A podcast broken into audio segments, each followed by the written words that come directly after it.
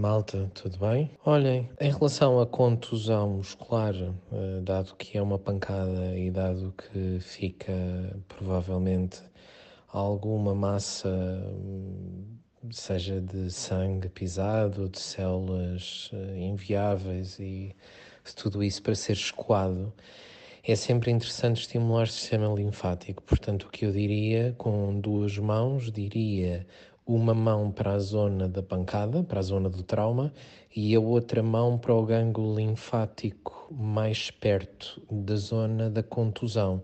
Neste caso, como é a coxa em cima, eu daria reiki na zona da contusão, onde lhe dói, a ela no caso, e uma outra mão para a zona da virilha da perna que sofreu trauma.